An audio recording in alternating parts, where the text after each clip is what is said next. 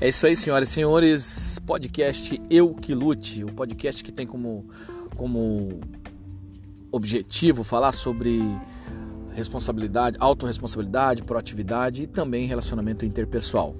E o tema de hoje é empatia. Vamos falar de empatia, que é algo muito relacionado, muito importante dentro dos relacionamentos interpessoais. E hoje eu não estou nada mais, aliás, eu estou nada mais, nada menos que com uma convidada super mega ultra power especial, uma pessoa que eu amo demais. Ela é linda, é maravilhosa. Mas vamos deixar isso para outro momento, né? No momento aqui, eu quero apresentar a vocês a senhora Mônica. Mônica Rodrigues. Oh, Mônica. A Mônica que está aqui hoje com a gente para estar tá participando. Você acredita? Avisa lá que a Mônica participou do podcast Eu Que Lute. Rapaz, é mais fácil eu conseguir colocar o Bolsonaro falando aqui do que a Mônica e ela aceitou e a gente vai falar um pouquinho sobre empatia. Então eu quero começar, Mônica, dá um oi para os nossos conectados. Olá, galerinha do podcast, tudo bem? Ah, que fofinha, né? Eu tô tentando apertar essas bochechas. Só vou falar que ele não trabalhou nem um pouquinho em empatia, porque ele, eu tô amarrada aqui, tô presa dentro do carro e ele fez eu estar tá fazendo fazer esse podcast. Só foi boa, você tá saidinha, hein, menina? Olha só, vamos falar de empatia então, Mônica. A gente já conversou um pouquinho, né?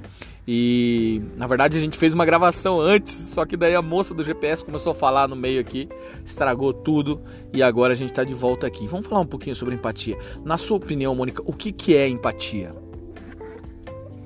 Empatia, na realidade, eu entendo que é uma coisa que há muito tempo, há, há tempos atrás eu não tinha. Isso não habitava na minha pessoa, sabe? Por quê? Por que que você acha isso? É... Boa pergunta. E imagino eu que seria até mesmo pela questão do ambiente é, em que eu vivia, as questões, as coisas, né? É, as situações que eu vivia. Pode ser que seja, pode ser que não, não sei exatamente né? Mas é uma coisa que, eu, que Deus tem trabalhado bastante assim em mim e que eu tenho, é, tenho tido. Legal. E como é que você começou a entender a necessidade de ter empatia? Aliás, antes você não me respondeu. O que é empatia para ah, você? Empatia. Então, empatia é nada mais é do que eu me colocar no lugar do outro, né? Da perspectiva, é tentar enxergar pers da perspectiva do outro. Isso, exato. Muito bem, Monicão. Ó, vai ganhar beijinho. E olha só, deixa eu te perguntar. É, quando que você percebeu que era importante essa, essa habilidade, essa competência de ser empático? Quando que você olhou e falou, cara, preciso ser empático? Quando que você viu que isso era realmente necessário na sua vida? É, na realidade, é, Deus começou a trabalhar isso em mim quando eu é, comecei a trabalhar, aonde eu trabalho hoje, né? Faz uns juntando todo o tempo, faz uns 15 anos. É, eu trabalho numa escola de educação especial e o indivíduo, né, o ser é, na educação especial, ele já é, é, já é desafiador, né, a gente trabalhar com ele. Então, no começo eu fui trabalhar como atendente, né, de sala. Então, onde a gente tinha que fazer todas as atividades da vida diária deles, escovar o dente, arrumar cabelo e tudo, né, ensinar eles o, o mínimo que uma criança de, digamos, até uns 4 anos aprende. Mas aí eu questionava, né? Nossa, ele chega com um cheiro forte, né? Que um banho resolvia, né? Ou às vezes até tomava banho, mas não vinha aquele cheirinho de banho, né? E aí eu cheguei e comentei com a assistente social, né? É, o que que acontecia, né? Que ele não vinha da maneira que eu achava que ele deveria vir, né? Que era o óbvio para mim. Aí a assistente social me falava um pouco da história de vida da criança, da família, e aí ela me dizia que aquilo era o melhor que a família podia fazer, porque às vezes eles não tinham sabonete, era água fria, às vezes não tinham chuveiro, né? Então que a, a, o que daquele jeito que ele vinha era o melhor que a família podia oferecer. E aí já foi um tapa na minha cara, né?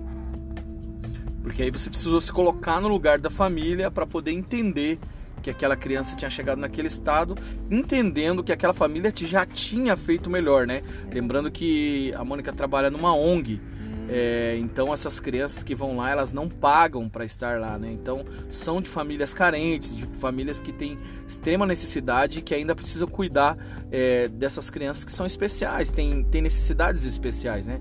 Então você teve que exercer a empatia ali para conseguir compreender todo aquele quadro e olhar com bons olhos, é isso? Exatamente, para conseguir fazer meu trabalho com mais efetividade, né? E tentar proporcionar a ele uma qualidade de vida melhor, né?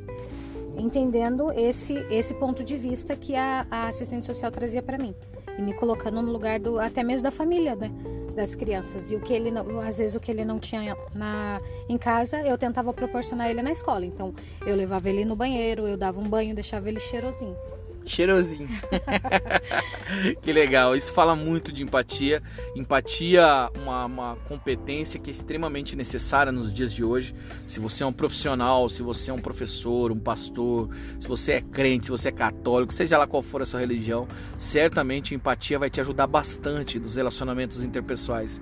Como a Mônica bem falou aí, é, para ela era óbvio, por exemplo, que o menino que tinha que passar um, um sabonetinho mais cheirosinho, é, dar um banho melhor, mas era óbvio para ela, né? Para outra pessoa, ela era óbvio que ela não podia fazer isso. Então não existe óbvio, né? Às vezes a gente pressupõe uma realidade da pessoa.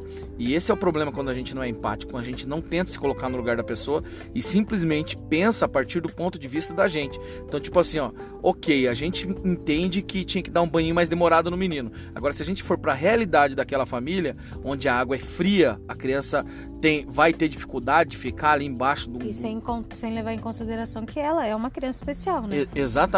Então tem toda essa situação. Precisa se colocar no lugar do outro para compreender de maneira melhor. Empatia é isso. Lógico que a gente podia aprofundar muito mais esse assunto, mas a gente não quer estender o, o podcast aqui. É, a Mônica já prometeu para mim que vai participar de outros podcasts. Gente, estou amarrada. Você precisava ver a cara dela, você precisava ver a cara dela quando eu falei. Ela já prometeu para mim que vai participar de outros podcasts para a gente continuar a debater esse lance da empatia. E aí, como que tá o seu nível de empatia? Todos nós nascemos é, com, essa, com essa característica empática. Tanto que se você vê uma criança que começa a chorar, num berçário, as outras também choram. E tem outras situações, não vou explicar agora porque senão vai ficar muito longo, mas é, tem outras explicações que mostram que cerca de 98% das pessoas nascem com a empatia, só que precisam desenvolver. É, esses 2% que não nascem com empatia são é, pessoas com alguma sequela, alguma coisa neurológica que eu vou deixar para falar no outro momento. Deus abençoe vocês. Fabrício Rodrigues, diretamente da capital do universo, para o podcast Eu Que Lute. E aí, Monicão, sua saudação final, suas considerações finais. Então, enquanto a gente procura ferramentas e maneiras de aprender a lidar e a ser mais empáticos, enquanto outra, algumas, muitas pessoas não conhecem, né, não têm essa habilidade, eu que lute. É isso aí, eu que lute, gente. Deus abençoe. Compartilhe esse podcast aí, porque a Mônica participando, olha, eu estou estupefato. Deus te abençoe, valeu!